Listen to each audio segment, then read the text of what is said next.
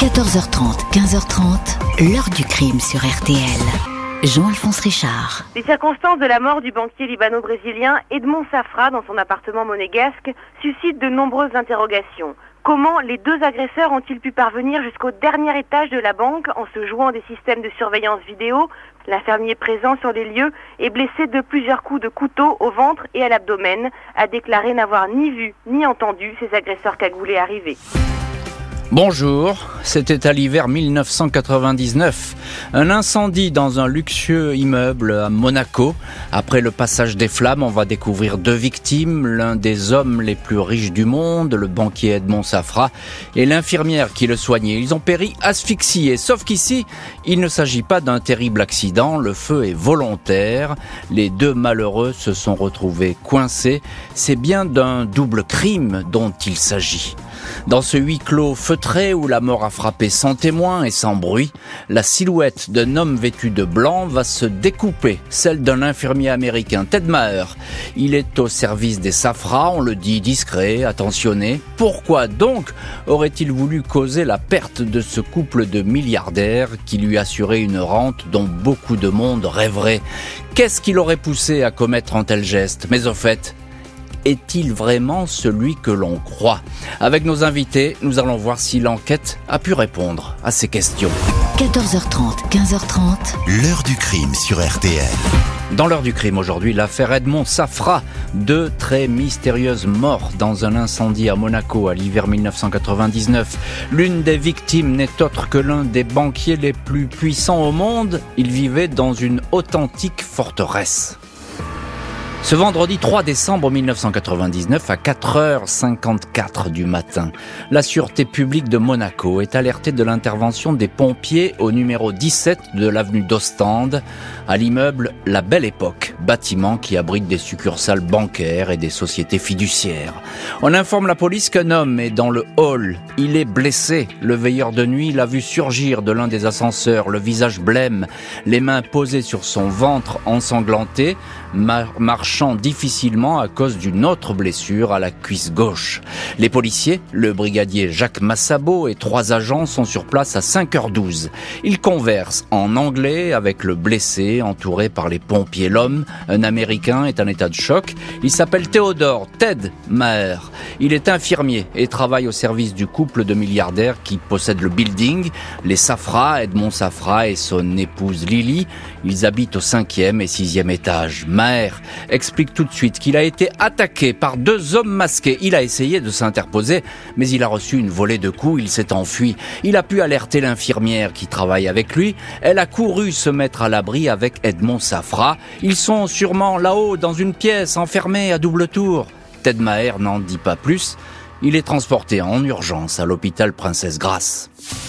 La plus grande confusion règne alors dans l'immeuble. Non seulement deux hommes armés sont peut-être toujours dans les étages, mais en plus, l'alarme incendie vient de se déclencher. Un feu est signalé au dernier étage, celui de l'appartement du banquier Safra. La sûreté publique reçoit l'appui de l'unité spéciale d'intervention de la police monégasque, l'équivalent du RAID, des hommes qui accompagnent les pompiers jusqu'au palier du sixième. Impossible ici de défoncer la porte, elle est blindée.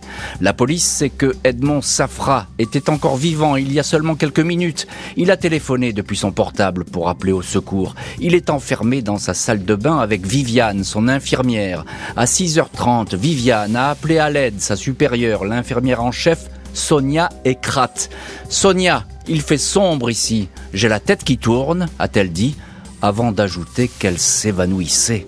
Lily Safra, l'épouse du banquier, est pour sa part en sécurité dans son propre logement au cinquième étage. Le chef de la sécurité du couple, Safra, Samuel Cohen, a accouru sur place avec un double des clés de l'appartement du banquier, mais il lui a été interdit de monter dans les étages, accès interdit également au majordome des Safras, qui lui aussi pourtant a les clés. 6h15, les pompiers pénètrent enfin dans l'appartement par une fenêtre au sixième étage. Le feu fait rage et la fumée envahit toutes les pièces. Trois quarts d'heure plus tard, 7h30, les secours sont dans la chambre d'Edmond Safra, encore un quart d'heure pour parvenir à la salle de bain. Sur le sol, il y a un premier corps, celui de l'infirmière philippine Viviane Torrent, 52 ans, puis un deuxième, celui du banquier Safra, 67 ans, tous deux sont morts asphyxié par la fumée, coincé dans cette pièce où il croyait être en sécurité. Au téléphone, ils avaient dit s'être cachés ici pour se protéger de deux intrus masqués et armés. Lily Safra, l'épouse, est évacuée sans être blessée. Deux morts donc dans cet immeuble de Monaco, au terme, il faut le dire, d'un scénario catastrophe avec ce feu qui fait rage et qui a longtemps tenu les pompiers à distance, avec aussi euh, ces deux hommes masqués qui sont peut-être encore dans l'immeuble. On va voir euh, ce que ces deux hommes sont advenus et puis on va voir surtout ce que va raconter le, rescapé, le miraculé, l'infirmier Ted Maher. Voilà donc euh, pour le tableau, autant dire que c'est la stupeur qui règne au sein de la sécurité monégasque aux premières heures de ce matin-là. Euh, bonjour Jean-Michel Verne. Bonjour. Merci beaucoup d'avoir accepté l'invitation de l'heure du crime, d'être aujourd'hui au téléphone de l'heure du crime. Vous êtes journaliste indépendant. Vous avez d'ailleurs suivi cette affaire pour le Figaro Magazine et la Tribune de Genève auteur du livre Sous le rocher exactement la malédiction d'Albert, sorti aux éditions privées en 2006, et vous abordez dans ce livre euh, l'affaire Safra que vous connaissez donc très bien. Et puis je cite euh, votre dernier livre, Les derniers mystères de Marseille, livre tout à fait passionnant, qui lui est sorti euh, aux éditions très récemment, aux éditions Robert Laffont. Je, je, je, le disais, Jean-Michel Verne, Monaco, c'est l'une des villes les plus sûres au monde. Alors, un incendie criminel, c'est déjà quelque chose, mais quand il y a deux morts, c'est pas la panique, mais presque. Oui, euh, il faut savoir que je vais vous raconter une anecdote euh, assez, euh, assez marquante parce que il se trouve que j'ai travaillé sur le fait divers et ensuite j'ai suivi les deux procès, hmm. celui de Ted Maher pour l'affaire de la mort de Safra et ensuite le, procès de son évasion. Hmm. Et j'ai le souvenir de m'être donc euh, rendu sur place, d'avoir tourné et de m'être rendu à la gendarmerie de Cap d'Aille. Il faut savoir que Monaco, c'est un cul-de-sac. Et donc les routes pour accéder euh, à la principauté sont particulièrement limitées. Or, euh, dès qu'il y a un délit commis à Monaco, la gendarmerie de Cap d'Aille est avisée tout de suite par les, la police de la principauté et bloque la route. Mm-hmm. Or là, euh, je rentre dans la gendarmerie avec mon photographe et justement, euh, le, le, gendarme qui est là, l'officier me dit "Écoutez, moi j'ai un petit problème, c'est que ce soir-là, ce jour-là, ce matin-là plutôt, personne ne m'a téléphoné." Ah oui. Et ça, ça l'a beaucoup, beaucoup étonné. Bah, oui, oui, c'est, oui, c'est étonnant. Alors, euh, un, mot, vous connaissez les lieux, vous connaissez cet immeuble, la belle époque, les appartements du couple, je l'ai dit. Euh, Lily Safra au cinquième étage, Edmond Safra au sixième. Ce, ce, building, c'est une forteresse. Oui, c'est une forteresse. Et puis, on avait cette euh, plaisanterie. Hein, qui était de dire que Edmond Safra, qui donc occupait les derniers étages, les premiers étages étaient occupés par sa banque, la mm. République National Bank of New York, et on disait qu'il, euh, de façon un peu triviale, hein, on disait qu'il dormait sur son pognon. Et euh, certes, ce, ce, ce, bâtiment est complètement euh, cadenassé. Il y a des portes blindées partout. Il y a la porte blindée pour entrer dans l'appartement, mais il y a des portes blindées entre les pièces de chaque chaque pièce de l'appartement. Donc c'est insensé. Et surtout, ce qui est insensé, c'est la peur d'Edmond Et je crois qu'on va revenir là-dessus. Durant le procès, on a dit... On, verra, on, verra, on va pas trop vite, Jean-Michel mmh. Verne. On viendra au procès, on a le temps d'y venir. Simplement, euh, effectivement, Edmond Safra, c'est quelqu'un de très important. Richard Verly, bonjour. Bonjour. Éditorialiste France-Europe pour Blick.fr, c'est le, tout simplement le plus grand quotidien suisse. Et puis vous êtes l'auteur d'une newsletter République, la newsletter qui bouscule la France, tout un programme. Ça sort chaque mardi et puis c'est gratuit et c'est gratuit en un clic sur Internet, donc ne vous privez pas d'aller voir ce que nous raconte Richard Verly. Euh, Richard Verly, euh, question très simple, qui est Edmond Safra? Il est puissant, hein, c'est un banquier important. Absolument. Edmond Safra, c'est une des figures de proue de la Banque internationale, de la gestion de fortune euh, dans les années 80-90. Il est vraiment, je dirais, en Ligue 1 dans cette catégorie de banquiers. C'est un Libanais, il est né au Liban, juif libanais, dans une famille de négociants juifs d'origine syrienne. il a démarré sa carrière euh, très vite, euh, notamment entre New York et la Suisse, puisqu'il arrive à Genève en 1956 et à ce moment-là, il n'a que 24 ans. Mm. Et donc, il va y fonder euh, sa banque, il va y prospérer, il va y prospérer dans une cité, la cité de Calvin, dont il faut le rappeler qu'elle est avant tout dominée par la banque protestante. Mm. Et donc, il va devenir quand même une sorte de outcast, je ne dirais pas de hors-la-loi, mais c'est une personnalité qui va défrayer la chronique et il va la défrayer à plusieurs reprises. Il vend une première banque à American Express, il est accusé par l'acquéreur, c'est-à-dire par le PDG d'American Express ensuite de trafic de drogue. Donc vous voyez, ça commence à être assez sulfureux. Et ensuite, au début des années 90, il est extrêmement présent dans la débâcle de l'Union soviétique de manière financière, puisqu'il y fonde le fonds Hermitage, dont on reparlera bien plus tard, y compris aujourd'hui, parce que c'est ce fonds qui est à l'origine de la loi Magnitsky, qui permet de sanctionner les violations des droits de l'homme. Alors ce que vous nous décrivez là, c'est un homme qui est quand même un petit peu sulfureux, et on peut se poser la question, il y a un incendie criminel dans, cet immeuble, hein. on ne sait pas trop ce qui s'est passé à cette heure du récit, mais en tout cas, on peut se poser des questions. Écoutez, j'ai évoqué en tout cas deux, j'appellerai pas ça des pistes, mais deux réalités.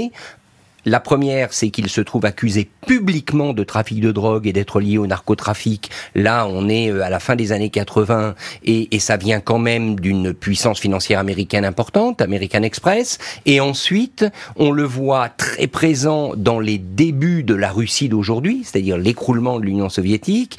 Il est au fond l'un des banquiers favoris des oligarques de l'époque. Euh, et d'ailleurs, il, il aura partie liée avec un certain nombre d'entre eux. Donc, est-ce qu'il y a derrière sa mort un règlement de compte ou la conséquence de ce que je viens de dire, personnellement, je ne le sais pas, mais c'est en tout cas un banquier qui était, je dirais, sur la crête d'affaires euh, qui sentait assez mauvais à l'époque. Alors c'est important et on y reviendra effectivement, ça peut être un des mobiles, mais on va y revenir. Jean-Michel Verne, juste un mot. Euh, les victimes, lorsqu'elles sont retrouvées inanimées à cause de la fumée, elles ne portent pas de coups, il n'y a pas d'effraction manifeste dans cet appartement. Si, alors là, euh, il faut remettre les choses en place. Euh, Edmond Safra ne porte pas de coup, mais Viviane, Torrent, oui. Mais parce que euh, elle porte un coup, euh, un traumatisme crânien, apparemment créé par un objet contondant qu'elle a pu heurter en tombant, c'est ce qu'on dit. Mais hmm. le problème, c'est le coup à la thyroïde. Eh oui. Et donc ce coup-là, et, ce coup-là, ça pose énormément de questions. Évidemment, ça fait fantasmer sur la présence d'autres personnes dans l'appartement que Ted Maher. Le, témoin principal, Ted Maher, a réussi à échapper à la violente agression et à la mort. Il faut plus longtemps, longuement l'interroger. Après la découverte des corps sans vie d'Edmond Safra et de l'infirmière Viviane Torrent, les policiers restent sur la trace de ces deux hommes cagoulés décrits par l'infirmier Ted Maher. Peut-être des hommes de main ou des cambrioleurs, mais reste à savoir où ils sont passés. L'examen de la vidéosurveillance omniprésente dans l'immeuble et sur le boulevard d'Ostende ne donne rien. Il y a bien au sixième étage ce local réservé au personnel médical qui communique par un discret couloir avec le palace voisin, l'hôtel Hermitage mais personne ne l'a emprunté cette nuit-là. Les portes n'ont pas été ouvertes. Les intrus ont choisi leur jour pour frapper. Ce 3 décembre au matin, aucun garde du corps n'est présent dans l'appartement. Le banquier avait donné congé à son chef de la sécurité, lequel était parti se reposer dans la somptueuse villa du couple, la Léopolda, à Beaulieu-sur-Mer. La police examine d'éventuelles menaces qui auraient visé Edmond Safra. On lui connaît des ennemis à Moscou depuis qu'il a alerté le FBI sur des flux financiers suspects depuis la Russie. Mais l'affaire paraît bien lointaine. Avec le décès de son mari, Lily Safra hérite d'au moins 3 milliards de dollars, tellement effondrés qu'elle n'a pas pu être entendue. Aucun soupçon sur cette femme qui a toujours entouré son époux, souffrant de la maladie de Parkinson. L'infirmier Ted Maher a été opéré par les chirurgiens. Les policiers viennent l'entendre à l'hôpital. Il détaille l'agression. Il était près de la chambre d'Edmond Safra quand il a reçu un coup derrière la tête. On l'a ensuite attrapé par les cheveux. Un homme lui a posé un couteau sur la gorge et en français lui a répété Monsieur Safra. Les deux individus portaient des cagoules noires, un costaud 90 kg, 1m80 et puis un autre plus petit qui puait. Maher s'est défendu, il s'est bagarré, il a reçu deux coups de couteau, ils l'ont laissé, il a pu prévenir Viviane, l'infirmière, la convaincre d'aller se mettre à l'abri dans une pièce sécurisée. Elle s'est précipitée auprès d'Edmond Safra, les policiers, les policiers s'interrogent sur ces agresseurs qui ne portaient pas d'armes à feu, seulement un couteau à manche noire qui a servi à frapper l'infirmier et qu'ils ont abandonné sur place. Lequel infirmier n'a été poignardé que de façon superficielle Très curieusement, le polo et le pantalon que portait Ted Maher au moment de l'agression, ces vêtements n'ont même pas été transpercés par la lame. Cette fois, les policiers tiquent sérieusement. 5 décembre 1999, à 23h35, presque 48 heures après le drame, Ted Maher est placé en garde à vue. Cet homme de 41 ans, grand, sportif, cheveux blonds, affirme qu'il n'avait aucun contentieux avec Edmond Safra. Pourquoi aurait-il voulu lui causer du tort? Il a été recruté à l'hôpital presbytérien de New York il y a seulement 4 mois, recommandé par un couple ami des Safra, marié trois fois, divorcé deux fois, trois enfants. Il n'a pas hésité à tout quitter pour venir vivre à Monaco avec un salaire royal, 600 euros par jour. Mais face aux questions de plus en plus pressantes, l'infirmier se trouble, perd pied, finit par reconnaître qu'il a tout inventé. Il s'est infligé lui-même les blessures, a frotté son visage au papier de verre pour les égratignures. Il a tout inventé. Il voulait attirer l'attention de son patron. Il a mis le feu, mais n'avait pas prévu que l'incendie allait être mortel. 6 décembre, il est inculpé et écroué à la prison de Monaco. Et voilà donc Ted Maher poursuivi pour l'incendie qui a entraîné ces deux morts. On va bien sûr euh, très vite s'interroger euh, dans cette enquête sur euh, ses explications et puis aussi sur son état psychiatrique. Est-ce qu'il a toute sa raison, cet infirmier? En tout cas, on est là 48 heures après l'incendie. Jean-Michel Verne, journaliste indépendant, et vous connaissez bien cette affaire, vous l'avez suivi, il donne beaucoup de détails, Ted Maher, mais lui il dit, moi j'ai jamais voulu les tuer.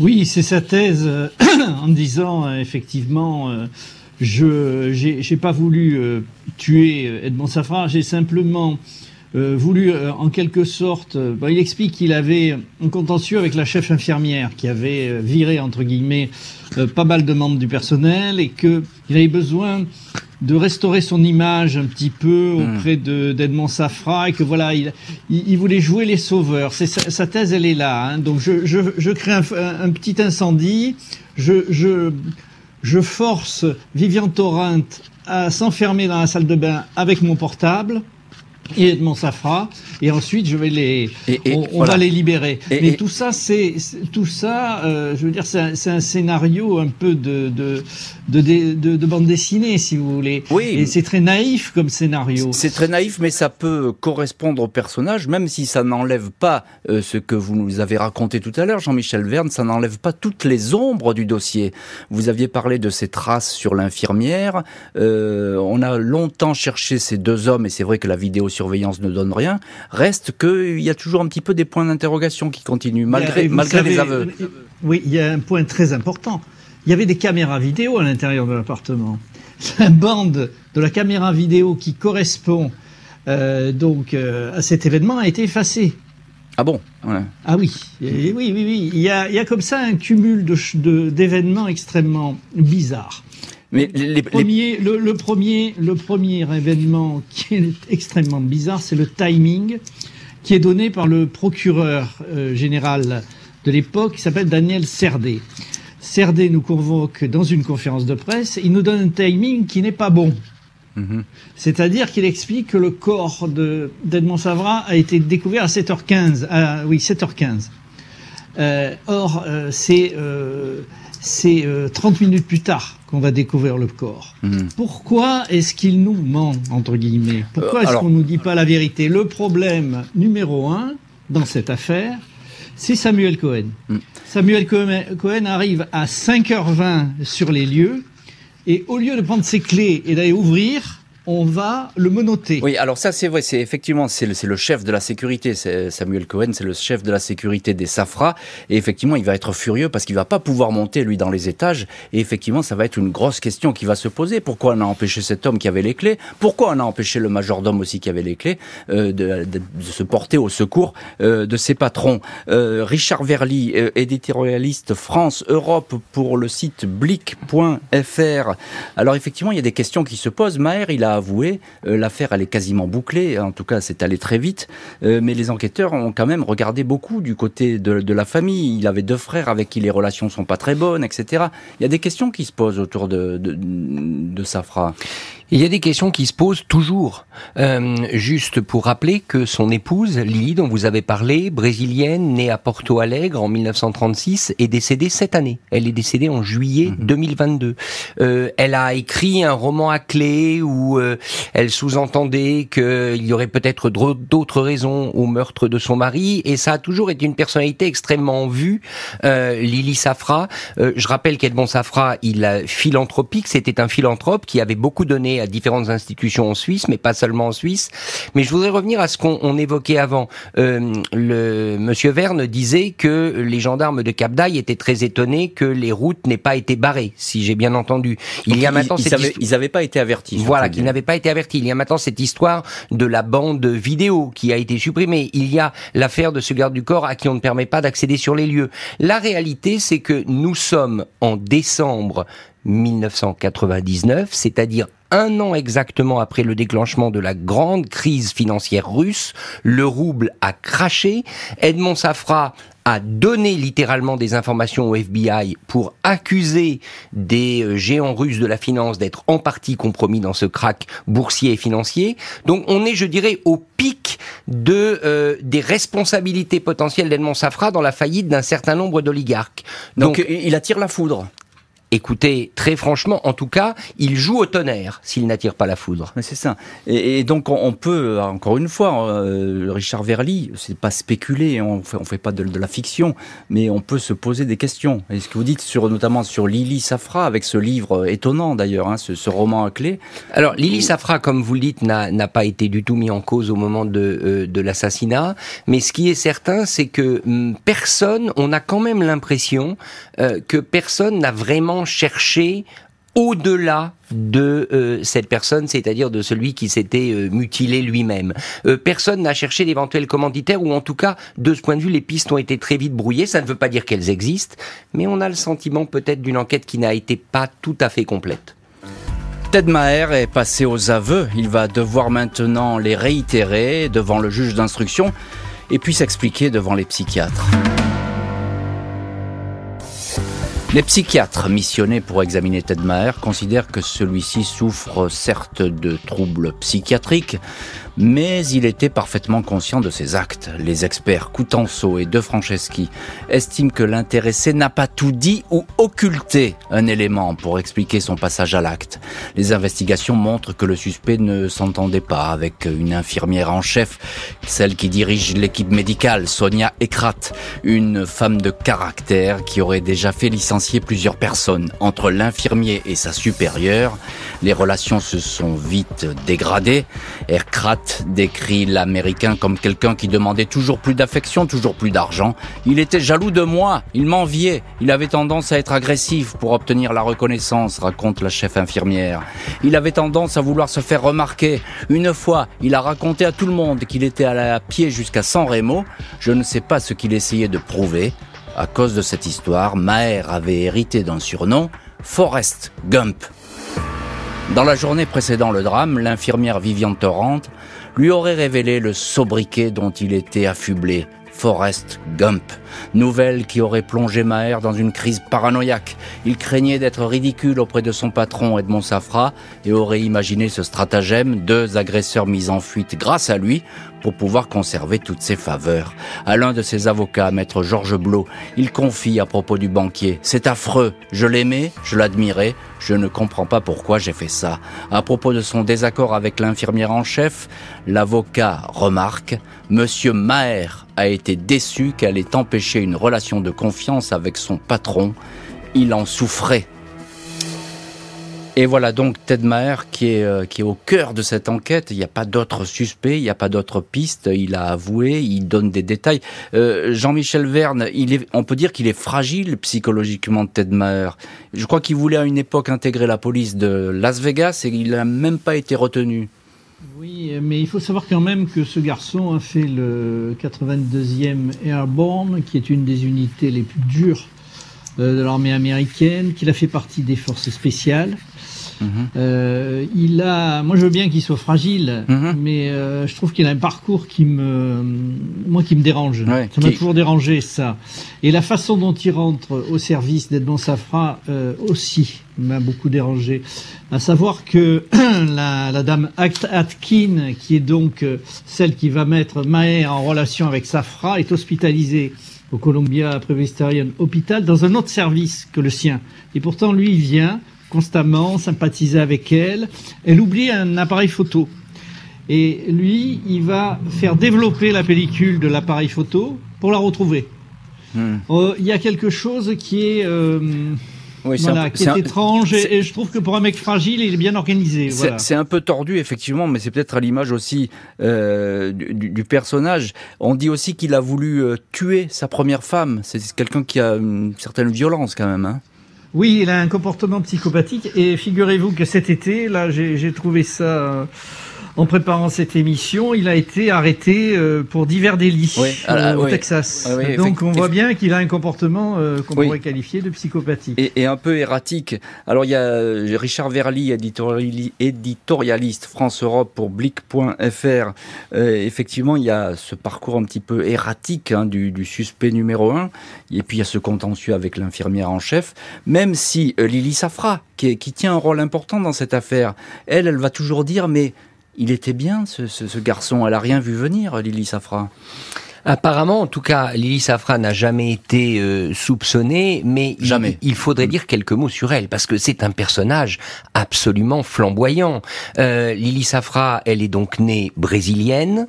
Euh, elle, elle elle épouse d'abord euh, un premier monsieur fort riche, puis un deuxième, puis un troisième, et Edmond Safra sera son quatrième ah, mari. Ben elle l'a épousé en 1976.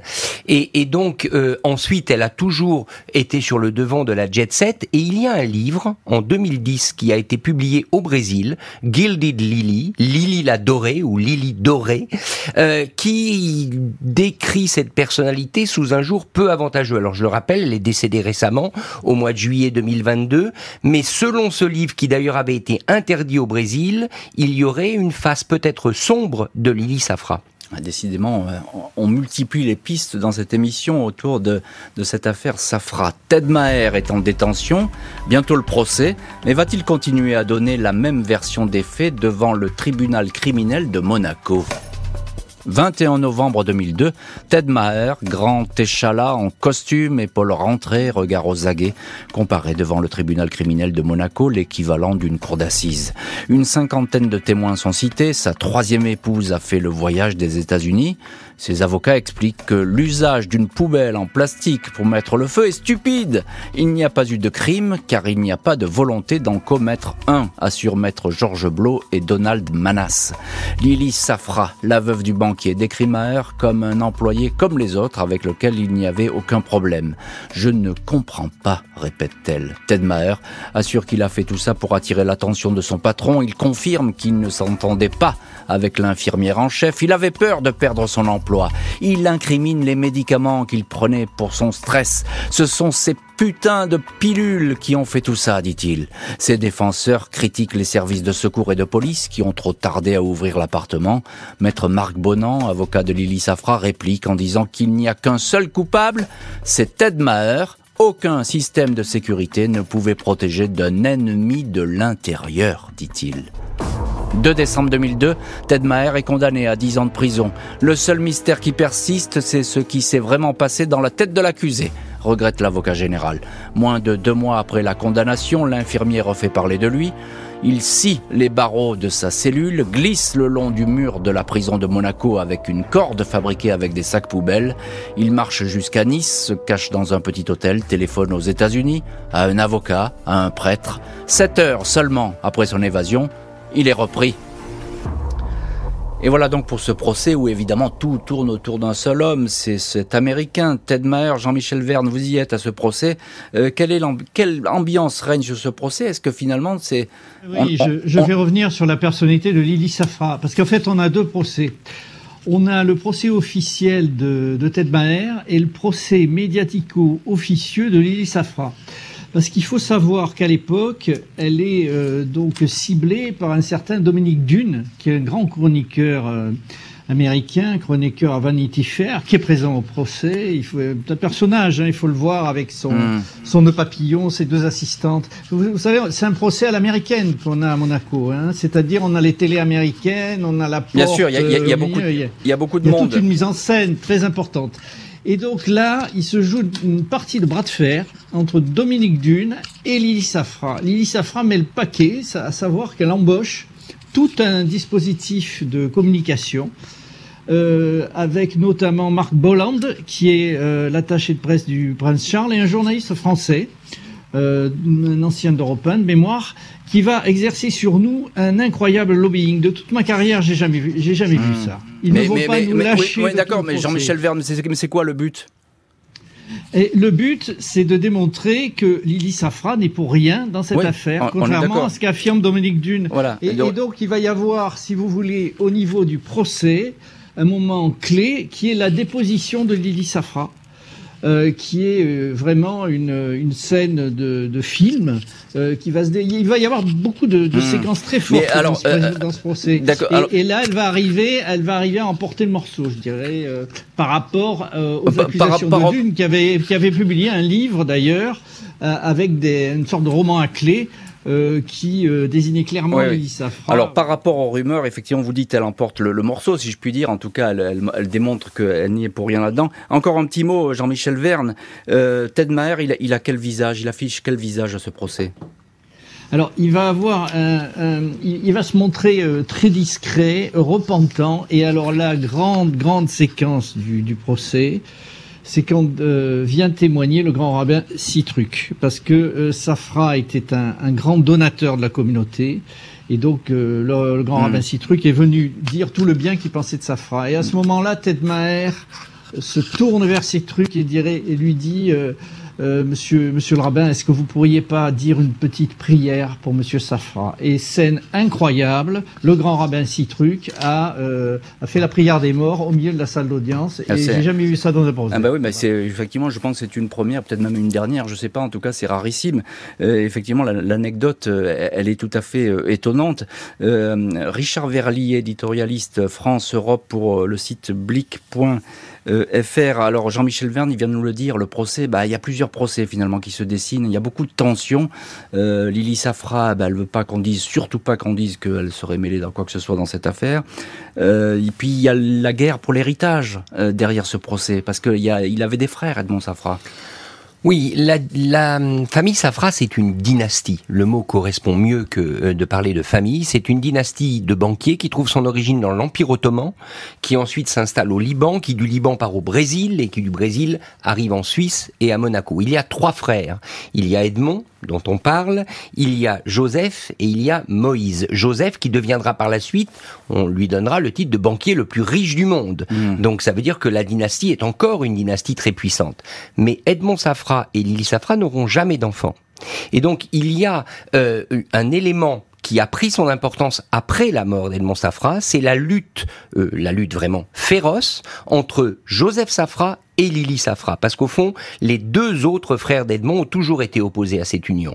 Et d'ailleurs, Edmond Safra, après avoir rencontré Lily dans un premier temps, avait mis deux ans, c'était, euh, ils s'étaient séparés et ils étaient revenus ensemble et finalement mariés en 1976. Donc il y a effectivement une, une, une bataille familiale qui va se livrer et qui, euh, semble-t-il, pourrait entre autres avoir pour raison le fait que le frère, Joseph, celui qui ensuite est devenu, dit-on, le banquier le plus riche du monde, avait et a toujours gardé des soupçons envers Lily Safra. Ted Maher va passer au total un peu plus de 7 ans en prison avant d'être libéré, de rentrer aux États-Unis et donner une autre version des faits. Libéré en octobre 2007, Ted Maher ne s'est pas éternisé sur la côte d'Azur. Il est reparti pour les États-Unis. Il va accorder plusieurs interviews dans lesquelles il se dit innocent. Il affirme avoir reconnu les faits parce que lui et sa famille étaient menacés. Il a porté le chapeau. Il n'avait pas le choix. Déclaration répétitive qui laisse la famille Safra et la justice monégasque de marbre. 13 juin 2022, après 15 ans de silence, Ted Maher, 64 ans, alias John Green, est interpellé à San Antonio, au Texas. Il est soupçonné de trafic de chiens de race et de s'être fabriqué une identité fictive. L'ancienne infirmière risque plusieurs années de prison. Lily Safra, la veuve du banquier, est décédée le 9 juillet 2022 à Genève. Et voilà donc pour euh, l'épilogue de cette histoire. Effectivement, le coupable dans cette histoire pour la justice monégasque, eh bien, de toute façon, c'est Ted Maher, l'infirmier. Il n'y a pas d'autre piste euh, aux yeux de la justice. Euh, Jean-Michel Verne, Maher, on vient de le voir, il, a été arrêté récemment aux États-Unis pour des, des délits un petit peu minables, mais c'est un personnage fantasque et puis il a toujours ce don pour les mensonges et la dissimulation. Oui, euh, c'est vrai qu'il a ce don pour le mensonge et la dissimulation, mais il y a un événement important.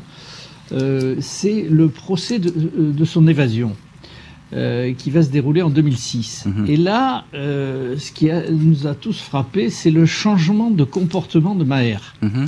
Maher, qui avait été donc tout timide, tout réservé, tout repentant lors de son premier procès, là, il devient agressif. Mhm. C'est un autre personnage.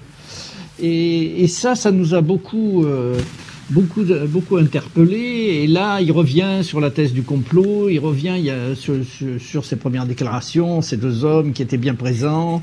Et il est, euh, voilà, il cherche constamment à brouiller les cartes. Et euh, c'est vrai qu'on est en, face d'une personnalité un peu psychopathique. Moi, il me fait penser, euh, toute proportion gardée, à Patrick, Patrick Henry, hein, souvenez-vous, qui qu'on remet en liberté et qui replonge dans un trafic de cam. Oui, sur une espèce d'affabulation aussi permanente. Mmh, euh, voilà. Et, alors, mais simplement, parce qu'il va dire, oui, ben voilà, j'étais menacé, c'est pour ça j'ai parlé, j'étais sous pression, ma famille était sous pression. Soit, on peut peut-être penser que c'est vrai, pourquoi pas. Mais il donne aucun élément là-dessus. Il, il, donne aucune piste. ça paraît totalement euh, de, la fabulation. Il ne donne pas d'autres clés. Mais c'est vrai que, compte tenu du déroulement de cette affaire, de ce qui s'est passé, de toutes ces... Vous savez, vous avez plein d'événements euh, bizarres. Par exemple, euh, il y a eu, avant qu'il ait mis le feu donc dans l'infirmerie, il y a eu quelques semaines avant, quelques jours avant, un incendie similaire dans le parking. Hmm. Quelqu'un a mis le feu alors à, une poubelle dans le parking. Pourquoi Vous voyez comme si c'était une répétition. Hmm. Donc tout ça, ça entretient euh, le malaise. Malaise euh, lui-même entretenu par la personnalité profondément euh, presque perverse, je dirais, de, de Ted Maher, et, et ce qui fait qu'on ne peut pas arriver à, résoudre l'énigme. Hmm. Tout, tout, a été fait, tout semble avoir été fait en tous les cas pour qu'on ne puisse pas résoudre cette énigme. Tout comme l'évasion de Ted Maher de la prison de Monaco, qui est complètement euh, surréaliste. On ne hmm. s'évade pas de, la prison de Monaco. Or, là, on lui met un détenu qui s'appelle Luigi Ciardelli, comme par hasard. Tous les deux, ils vont scier deux barreaux. Avec quels instruments? Euh, euh, voilà. Oui, on, peut, se poser ces questions, Jean-Michel Verne, mais vous dites on ne s'évade pas de la prison de Monaco, mais on ne tue pas non plus à Monaco. Euh, et en deux mots, c'est un des rares crimes à Monaco. Oui, c'est vrai que les, les crimes sont rares à Monaco, mais pas les affaires. Et les affaires mystérieuses. Euh, je, vous rappellerai le vol du cercueil de, de, Kaziragi, par exemple. Écoutez, ça c'est une autre histoire. Peut-être qu'on le fera d'ailleurs un jour dans l'heure du crime, qui sait, mais c'est vraiment une, autre histoire. Euh, Richard Verly, je vais terminer cette, cette, émission avec vous, éditorialiste France-Europe pour Blick.fr et puis auteur d'une newsletter, République, la newsletter qui bouscule la France. Vous pouvez cliquer et c'est gratuit, c'est chaque mardi. Euh, Richard Verly, euh, est-ce que l'Empire Safran, on peut le parler comme ça, est-ce qu'il a été euh, fissuré à cause de cette histoire? Est-ce qu'il y a toujours des, doutes qui courent dans cette famille, etc. Alors je le disais, Lily Safra, elle est décédée aujourd'hui. Alors l'empire n'a pas été, euh, je dirais, il a été fracturé, il a été euh, mis en cause, mais il a perduré puisque on en parlait tout à l'heure. Joseph Safra, l'un des frères, et ensuite prospéré encore plus. Il était l'homme le plus riche du Brésil. Il est décédé en décembre 2020 et on disait qu'il était l'un des banquiers les plus riches du monde. D'ailleurs, à ce titre, je voulais faire une correction. Il y avait quatre frères, non pas trois. Il y en a un que je n'ai pas nommé, c'est Élie. Euh, mais par contre, il y a toujours associé au nom de Safra, il y a toujours ce doute. Il y a incontestablement je dirais, autour de la personnalité de Monsafra, l'impression qu'on ne savait pas tout Mm. et l'impression que ce banquier qui était à la confluence notamment de ce de cet empire soviétique qui venait de se déliter, eh bien que peut-être à ce moment-là, euh, il était pris à partie dans des affaires qui lui ont coûté éventuellement très cher. Je crois que ce doute-là, il restera. Le voile du doute, donc. Merci beaucoup Richard Verly et Jean-Michel Verne d'avoir été aujourd'hui les invités de l'heure du crime. Merci à l'équipe de l'émission, Justine Vignot, Marie Bossard à la préparation, Boris Pirédu à la réalisation. L'heure du crime, présenté par Jean-Alphonse Richard sur RTL.